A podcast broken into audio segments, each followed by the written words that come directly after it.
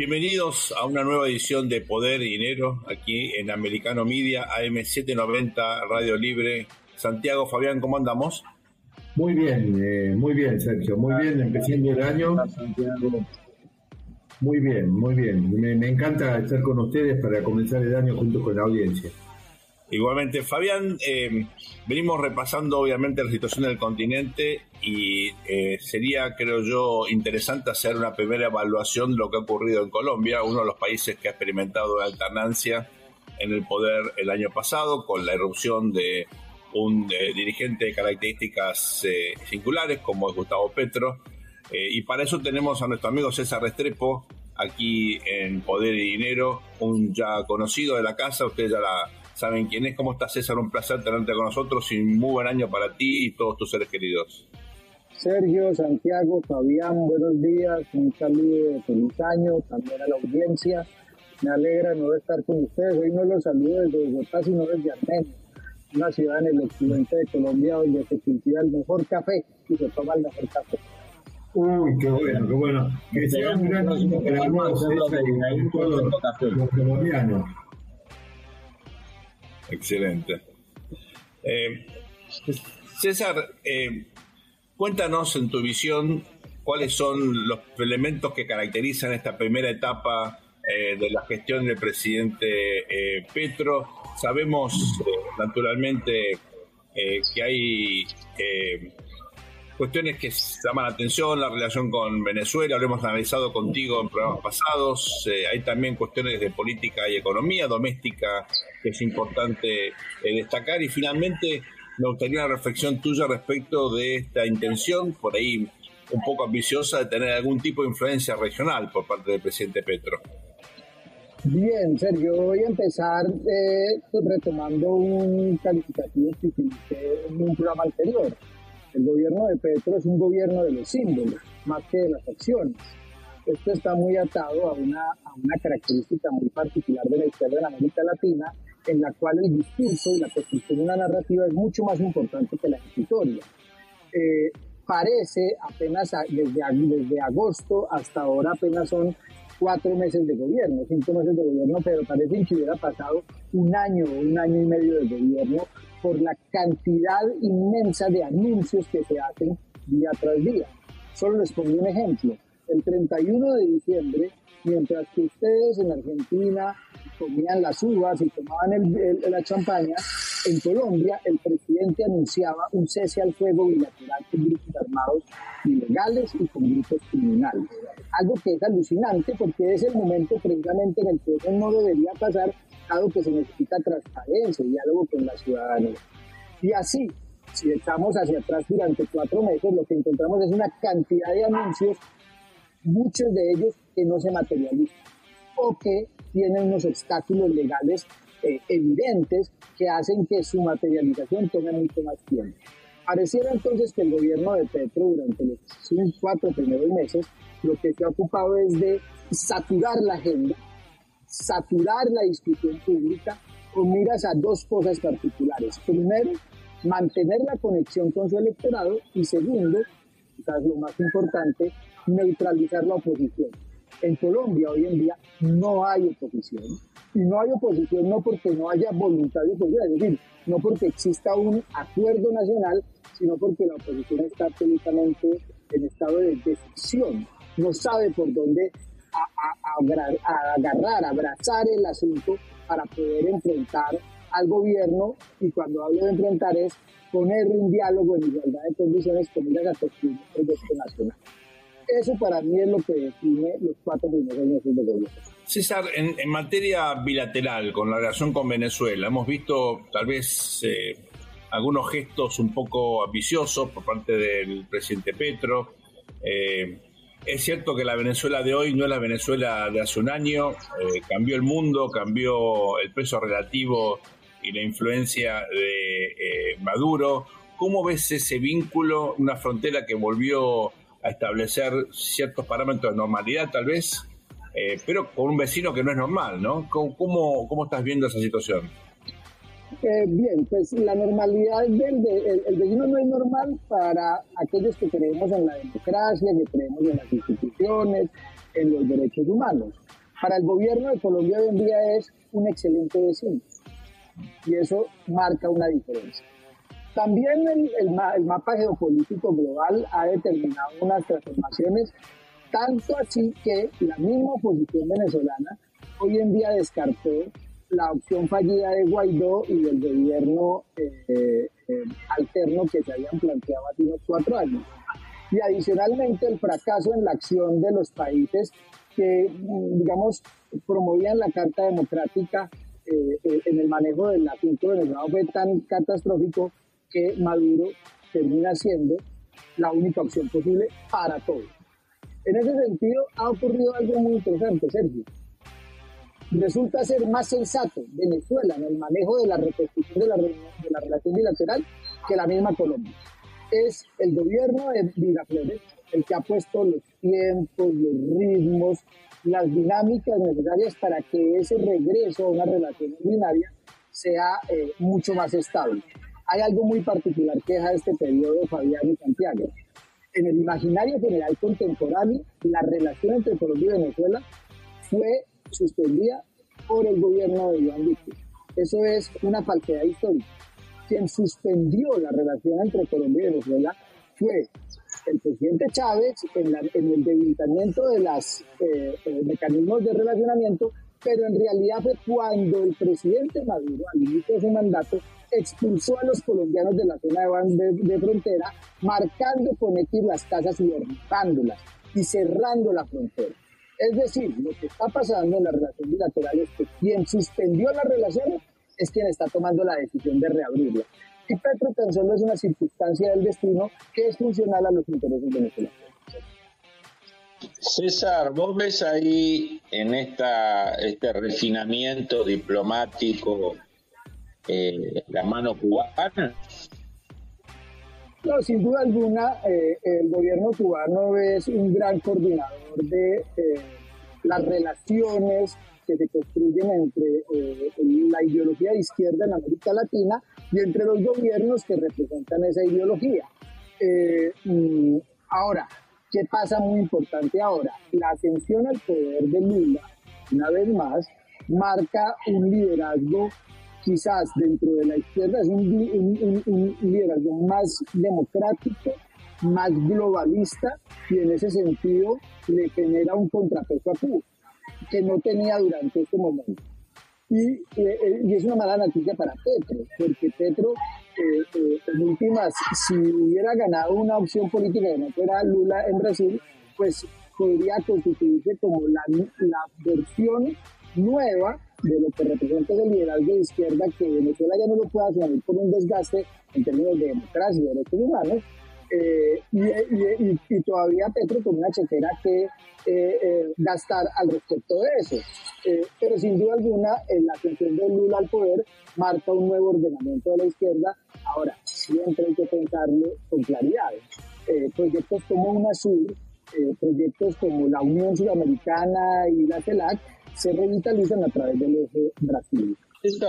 Uno, uno de las decisiones que ha tomado Petro que se veía venir es el tema este del cese el fuego unilateral con, la, con los narcotraficantes, con las guerrillas, eh, que se veía venir ya desde su programa, ¿no? Esta idea de, de, de mostrar diferencia con los gobiernos de anteriores, los gobiernos conservadores anteriores y aún progresistas anteriores.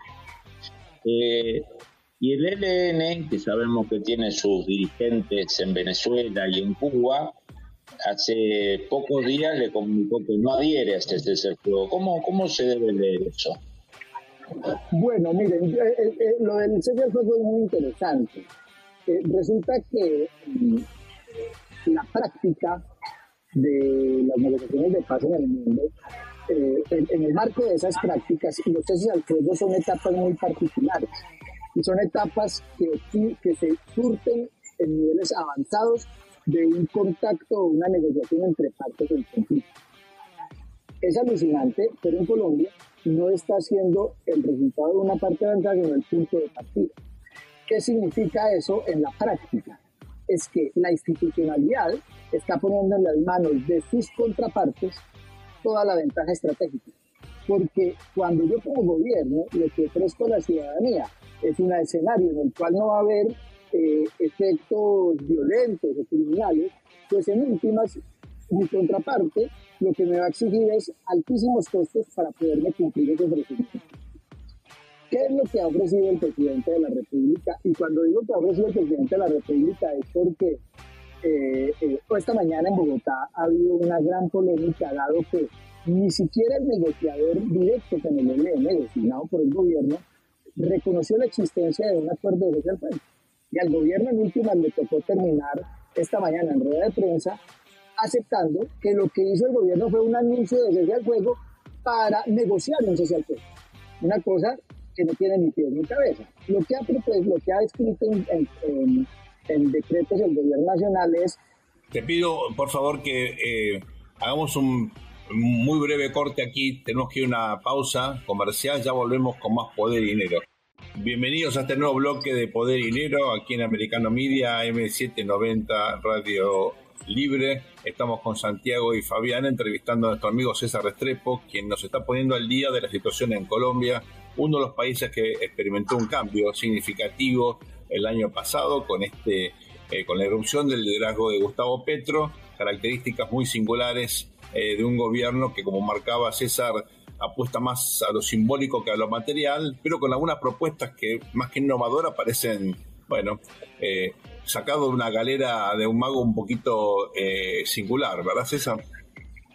Sí, eh, Sergio, pues yo voy a retomar como en el último segmento.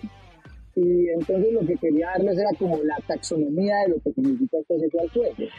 Yo les decía que los al son herramientas que se utilizan en un momento avanzado de una negociación. Aquí, en una cosa absolutamente innovadora, es el punto de partida. Y entonces eh, el gobierno nacional suscribe unos decretos en los cuales ordena a las fuerzas militares y a la Policía Nacional suspender operaciones contra aquellos que eh, se ven cobijados por ese es el fuego, pero a la vez seguir cumpliendo la misión constitucional y legal, una cosa que eh, es imposible hacer las dos cosas a la vez porque resulta que los cinco beneficiarios de ese fuego, que son el ELN, las FARC, eh, la segunda Marquetalia y las, eh, las autodefensas gaitanistas y las autodefensas de la Sierra Nevada, pues desarrollan su actividad armada y violenta ejerciendo crimen. Todas tienen relación con el narcotráfico, con la minería criminal, eh, con la extorsión, con los homicidios, todas, ninguna se diferencia. Entonces la pregunta aquí es cómo yo suspendo operaciones contra organizaciones que desarrollan actividades criminales alguien le leí hace dos días en Colombia que decía que si en un municipio, en una municipalidad o en una provincia disminuían los homicidios, eso era suficiente prueba para demostrar que estas organizaciones estaban cumpliendo al al fe. Nada más falso, porque lo que pasa normalmente en zonas controladas por organizaciones criminales es que no hay homicidio, porque tienen un poder de pacto. Esto uno lo podría resumir en una frase que ha utilizado desde antes de la posición del gobierno, es que ellos consideran que la paz se construye a partir de la buena fe. Realmente lo que a uno le muestra la experiencia colombiana, pero además la experiencia internacional, es que a la hora de negociar asuntos que tienen que ver con el crimen y la violencia, la buena fe no es un asunto, eh, un parámetro, porque aquí lo que se está negociando es intereses y fortalezas, y que es el imperio de la ley el que convence a aquellos que ejercen violencia y, generan crimen de someterse a las normas y de reconciliarse con la sociedad. Por lo tanto, esto lo que parece mucho es a la doctrina de más, más abrazos, menos balazos, más abrazos de, de, Obrador y eh, tiene una, una proyección bastante eh, eh, potencial de convertirse en acuerdos de cohabitación regional donde el crimen tendrá gran poder.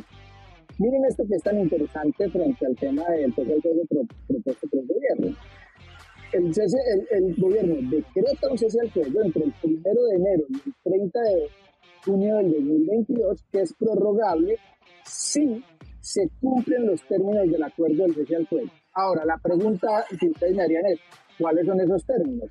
El mismo decreto dice que se decreta el cese al fuego para definir los términos del cese al fuego. Pero adicionalmente, plantea dentro de su texto que de dichos términos de cese al fuego, una vez se determinen, serán de carácter confidencial. Yo como ciudadano me hago la siguiente pregunta. ¿Cómo puedo exigirle al gobierno y a las instituciones que me proteja frente a unas normas que son confidenciales y que adicionalmente serán negociadas en el futuro cuando ya yo como yo no, digamos como criminal X, el que está aquí al lado dice, ah no, yo pongo las normas que a mí me den la gana porque si no el gobierno va a quedar colgado de la brecha. Hay una cosa muy interesante, una, una, muy breve consulta, escuchándote, que la verdad que es impactante y lamentable, ¿no? En el caso de López Obrador y en el caso naciente de Petro, lo que hay eh, en esta decisión de que el Estado no cumpla su rol, ¿es complicidad o resignación o un mix? Fabián, yo hago aquí una declaración de principio. Yo acostumbro no eh, hacer prejuicios de que X o Y es bandido eh, o es, eh, sí, es bandido, es ilegal, es malandro. No lo voy a hacer en el caso del presidente de Colombia, mucho menos. sin embargo, esa pregunta que, que te haces, yo me la hago también. ¿Qué diría? Y esto tiene que ver con otros elementos de otras políticas públicas, no solo de la política pública de paz y de seguridad. Hay una gran inexperiencia en el ejercicio del gobierno. Y, eso en cierta forma es eh, eh, unos funcionarios que llegan a ejercer el gobierno de una nación creyendo que lo que uno cree que debe pasar, debe pasar. Así no funcionan las instituciones ni en una república. En una república las cosas que pasan son las que permitan la ley y las que se construyen a través de consenso creo que ahí hay una cierta forma de inexperiencia, también de ingenuidad. Eh, y hay una captura de la sociedad colombiana, Fabián, de la concepción de que desear la paz es la mejor forma de conseguirlo, lo cual es absolutamente falso. Yo eh, creo que lo dije en este programa en unas oportunidades anteriores, eh, veo con preocupación que durante los últimos 30 años en Colombia a lo que no nos hemos dedicado es a ejecutar, pensar, planear estrategias de paz. Y han demostrado ser fallidas. ¿En términos de qué? De que no hemos pasado a un estado de legalidad. Se han disminuido los homicidios en algunas cosas, hemos logrado control de algunos territorios, no necesariamente por la paz incluso, sino por la eh, fortalecimiento de la fuerza pública, el, el despliegue del Estado pero la única cosa que en Colombia no hemos eh, eh, intentado en los últimos 30 años es en la aplicación del imperio de la ley. Y en Colombia pareciera que le tenemos favor a la aplicación del imperio de la ley. Por varias razones. Porque los ciudadanos, los ciudadanos creen que sí se ha aplicado y ha sido éxito, eh, no exitoso. En lo cual están equivocados, no se ha aplicado y porque hay unos grupos interesados en que no se aplique el imperio de la ley, porque al no aplicarse el imperio de la ley, pues hay unas ventajas competitivas de una cantidad de sectores que resulta muy importante. Entonces, a la pregunta, me toca ser amplio eso, pero vuelvo al punto central de la, pregunta. Yo creo que hay, hay experiencia y yo creo que ellos también, dentro de la experiencia, son presos de la concepción colombiana de que solo negociando a través de mil años vamos a llegar a un resultado que siempre es el mismo, es que surgen unas nuevas organizaciones porque nunca se construye un periodo la ley. Nos queda, eh, César, un par de minutos y me gustaría eh, abusar de tu poder de síntesis eh, frente a este dilema que yo tengo como politólogo, es el siguiente. el caso colombiano, igual que el de México, apuntan a una construcción estatal que nunca terminó de eh, consolidarse, vale decir, son estados que por cuestiones regionales, por cuestiones geográficas, cuestiones históricas, nunca han logrado un control total de su territorio. En este contexto aparecen eh, visiones un poco, yo diría, idealistas, ¿no? De cómo se puede lograr la paz o cómo se puede eh, cambiar el equilibrio vinculado o frente al dilema del crimen organizado. ¿Hay algún antecedente histórico cabale esa eh, visión de estas élites que buscan? Bueno, yo creo que Sergio se congeló, pero eh, tenemos el final de la, de la pregunta creo que ya con realidad. Antecedente histórico en Colombia, no. En Colombia lo que nos demostró nuestro avance durante los últimos 50 años fue precisamente que era la apuesta por la institucionalidad y las reglas la que nos permitía evolucionar, evolucionar. Desinstitucionalizar aumenta los problemas, institucionalizar los disminuye. En eso sí hay prueba. Eh, ¿Qué es lo que pasa, Sergio? Yo creo, y ahí, y ahí voy a meterme un poco en, la, en las discusiones de politólogos, y es nuestra sociedad se cansó. Nuestras, nuestras comunidades están cansadas. ¿Cansadas de qué? De trabajar y no ver que hay una promesa consolidada de algo que nadie se atrevió a decirles que toma mucho más tiempo. Un ejemplo es el siguiente, Sergio.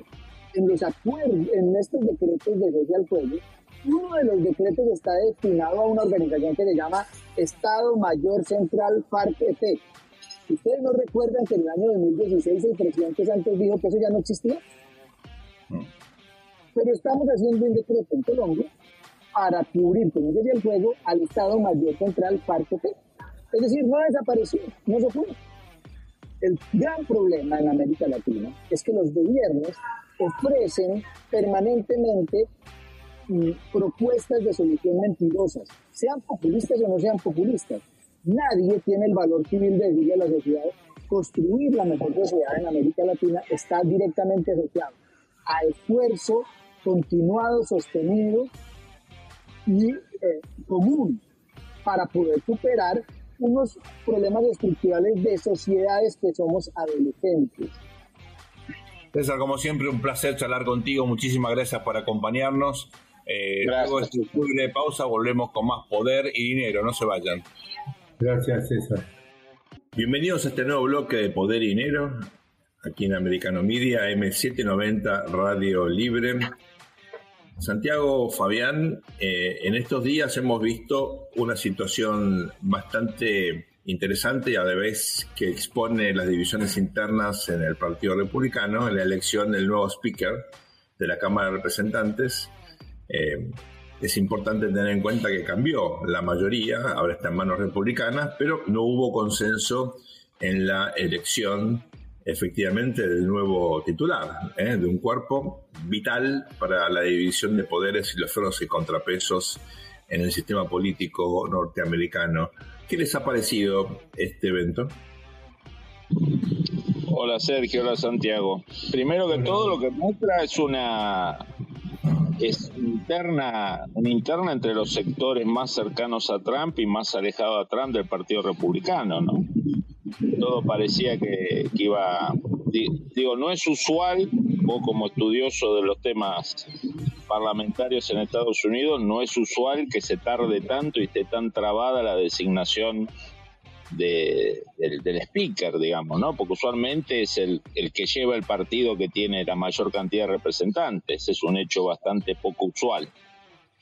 Eh, por lo tanto, me parece que es un, es un dato a analizar y no sé si es un buen dato eh, para el Partido Republicano, lamentablemente, con vista a las próximas elecciones, porque da una imagen, digamos, de pelea, de facciosidad, ¿no? Eh, Sabes que yo no, no me metí tanto a fondo en los detalles de, de la de, este, de este hecho, de, esta disputa, pero sabes Fabián que no sé si yo tengo los estándares más latinoamericanos, si querías el sur de Latinoamérica, pero la realidad es que cuando vi, digamos, el, el, problema que, que, estaba transcurriendo, eh, pensé eh, que, vi con claridad que, bueno, frente a, al papelón, al, gobierno, yo diría prácticamente ya a esta altura, a la mitad de, transcurriendo el segundo la segunda mitad del mandato, un gobierno casi fracasado de la administración Biden, Creo que el Partido Republicano obviamente está viendo que el que prevalece en la interna en estos pasos que están dando, digamos, realmente apuntar a mucho sus expectativas para las presidenciales del año eh, próximo, ¿no? Entonces, eh, digamos, un poco como que hasta cierto límite, porque también me doy cuenta que la política de Estados Unidos no está acostumbrada a los estándares de las disputas de, de Latinoamérica, ¿no? Pero hasta cierto punto estos reacomodamientos me parece que son un síntoma de, eh, la salud que tiene eh, el Partido Republicano con candidaturas, digamos, importantes para disputar la presidencial en 2024. Ahora, ustedes son los que dirán a, partir de qué umbral de conflicto esto pasa a ser, eh, pasa a restar, ¿no? En vez de, sumar. Yo te diría, hay dos elementos, me parece, para destacar acá. el Partido Republicano tuvo una elección no tan buena como la que esperaba en noviembre pasado. Esto le ha dado una mayoría bastante acotada en la Cámara de Representantes y es por eso que eh, es más difícil lograr consenso porque hay grupos minoritarios, pero que hacen pesar su peso relativo en el bloque de representantes. Eh, y en definitiva estas divisiones tienen que ver con la ausencia de un liderazgo claro dentro del partido. Es decir, acá hay una situación donde no hay quien ordene esta cuestión ante un liderazgo partidario donde, eh, por supuesto, el expresidente Donald Trump sigue siendo muy relevante, pero hay disputas ¿eh? en términos concretos. La irrupción de Ron DeSantis como un candidato de enorme peso eh, para la elección de 2024. Hay otras figuras también que pueden despertar algún interés eh, y esta fragmentación entonces eh, antepone eh, o, genera obstáculos a un partido que tiene un rol fundamental acá, y es que demostrar justamente una mayoría acotada que tiene un programa distinto, diferencial y capacidad de influir en política pública de aquí en adelante en la segunda parte del mandato de la administración Biden. Ese es el punto número uno. El punto número dos, y esto creo que hay que destacarlo, es que los demócratas que tienen divisiones internas muy profundas. Ayer, eh, en, toda esta disputa, digamos, han aparecido bastante más homogéneos y unidos de lo que en realidad están. Es decir, han logrado diferenciarse aprovechando este momentum de haber hecho una elección no tan mala como la esperada, sobre todo en el Senado, pero también en parte en la Cámara de Representantes. Y esto me parece que, eh, bueno, sobre todo a un sector del establishment republicano que había quedado al margen del partido durante los últimos tiempos, le dio como un poco más de eh, espacio. ¿no? Entonces estamos ante una situación donde creo el Partido Republicano tiene una enorme responsabilidad para entender que todas estas disputas internas justamente acotan lo que tiene que eh, surgir aquí como mensaje y es que hay un un programa distinto de gobierno, hay una manera distinta de entender la política pública y de brindar soluciones a los problemas norteamericanos, comenzando por las cuestiones más básicas de la vida cotidiana, la cuestión de la inflación, la recesión que se viene, la inseguridad creciente, la cuestión de la frontera, la agenda de la ciudadanía, ¿no? que está cada día más alejado de las disputas de Washington. Termino con esto. Si hay algo que caracteriza a Washington, que son todas estas disputas internas, las peleas, las disputas por el poder, etcétera. Si hay algo que se vio en este contexto, es un partido republicano metido en esa dinámica, mientras los demócratas aparecían mucho más cohesionados, tal vez de forma artificial, pero discursivamente cohesionados, diferenciándose de lo que, del panorama que mostraba el, el, el ¿no? Yo creo que la clave lo que decís vos, Sergio, ¿no? O sea, el Partido Republicano con buenos candidatos tiene y, varios diversos candidatos, pueden ser primarias muy interesantes y atractivas, pero tiene que medir muy finamente hasta qué punto llevar la disputa, ¿no? Porque la elección va a ser muy, muy pareja, como viene siendo de hace mucho tiempo, claramente y además la economía no anda bien, pero tampoco colapsa como se esperaba. Las elecciones de medio término no fueron tan contundentes. O sea, el Partido Republicano tiene que, digamos, ser muy prudente en cómo maneja su, su interna. Pero yo les pregunto, en cuanto a los otros eh, otras figuras internas del Partido Republicano, hablamos de figuras internas con proyección presidencial. Eh, sabemos que hay otras figuras, pero con tanta proyección nacional como Trump o DeSantis para disputar esa interna, o sea, son más de dos, estamos hablando de los pesos pesados que están para la pelea de fondo, ¿no? Aparece un representante de Carolina del Sur, Scott, eh, africano norteamericano, eh, que tiene, creo yo, alguna proyección a nivel nacional. Está la figura de Nikki Haley, ex gobernadora de Carolina del Sur también, y representante del presidente Trump en Naciones Unidas, que es una figura muy inusual porque tiene experiencia ejecutiva exitosa y al mismo tiempo es hija de, hindúes, para decir es minoría, eh, con un discurso interesante, seductor para un sector amplio del electorado norteamericano. Eh, digamos, para, para, acompañar o para liderar? O sea, ¿puede plantarse frente a De Santis con las credenciales que tiene De Santis? Probablemente no, pero le va a dar diversidad eh, a una puja por la sucesión del liderazgo del Partido Republicano Santiago, que va a tener otras expresiones. No me sorprendería que el gobernador de Texas intente también eh, una proyección a nivel nacional. Eh, no me sorprendería que probablemente algún senador o ex senador también entre en la disputa. Algunos creen que Chris Christie, ¿se acuerdan del ex gobernador de New Jersey? que tuvo un rol importante en la transición entre Trump y Obama, eh, fue el que lideró esa transición, una persona con mucha experiencia en la justicia, eh, porque fue DA en su momento y yo diría con eh, un liderazgo diferente y complementario a la de los otros candidatos, ¿no? Porque es más establishment, tiene más experiencia. Porque yo les digo, con, con el tema, recién Fabián mencionó el papel del tema económico. Yo quisiera desafiarlos a ustedes con el siguiente comentario. Yo creo que si Trump es el candidato, el tema económico, como fue la elección anterior, creo que hubo encuestas posteriores a la elección que mostraban que tuvo el 52 o el 53% del peso, muy lejos de es la economía estúpido, ¿te acordás de la época de Carvajal? O sea, no era el único factor pero sigue siendo la primera, podemos decir, minoría entre los factores que pesan, ¿no es cierto? Eso si Trump es el candidato. ¿Por qué? Porque Trump, por lo menos a la elección anterior, generó un montón de rechazos y todo eso, ¿no? Ahí después podemos ampliar a ver si los cambios en la... Porque digo, en algún momento las causas judiciales contra Trump van a tener que dar alguna novedad, no pueden estar 20 años con esas causas y sin dar ninguna novedad concreta.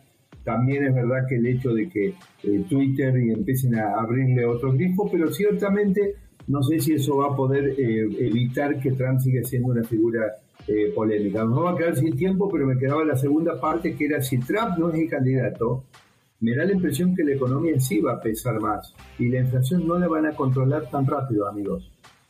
Vamos a una breve pausa ahora, si les parece bien, enseguida regresamos con más poder y dinero aquí en Americano Media en 790 Radio Libre. No se vayan. Bienvenidos a este cuarto y último bloque de Poder y Dinero, aquí en Americano Media M790 Radio Libre. Estábamos aquí dialogando con Fabián y con Santiago eh, de la dinámica que se ha dado en el contexto de la elección del nuevo speaker de la Cámara de Representantes.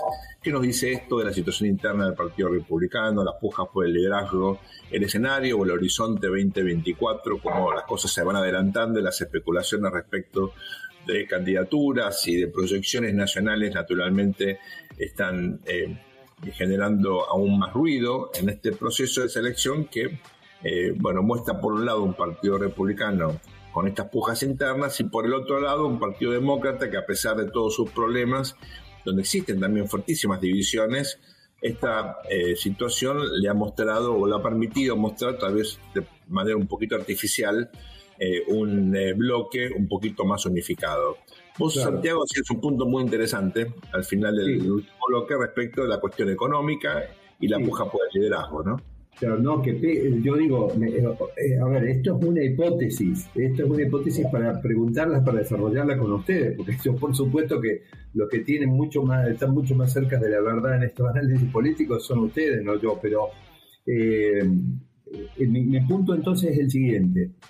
Eh, la economía, con, eh, vemos lo que pasó en la elección anterior, la última, que es de hace pocos meses, es fresca, pero sin ninguna duda no es el futuro, el futuro se proyecta de otra manera. Ahora, lo que vemos es que la economía estuvo lejos de ser el factor, el único factor que la, que la población tomó en cuenta, Fabián tiene un punto muy fuerte con eso, Eh, eso no, no cabe duda, digamos que no fue el único punto que sorprendió, digamos, si fuera por la economía, tendría que haber sido arrasado el Partido Demócrata. En las explicaciones de por qué eso no pasó es por las polémicas alrededor de la figura de Trump, que en mi opinión personal son altamente injustas, pero la, la única verdad es la realidad, como dijo algún líder, digamos, latinoamericano hace no tanto tiempo, y la realidad es que la figura de Trump sigue siendo polémica. Yo no sé si de, la evolución de las causas judiciales y, todo eso, digamos, eh, volver a abrirle la cuenta de Twitter y todo eso en algún momento pueden permitir, pero me da la impresión, por lo que veo en otros países y siguen siendo hipótesis para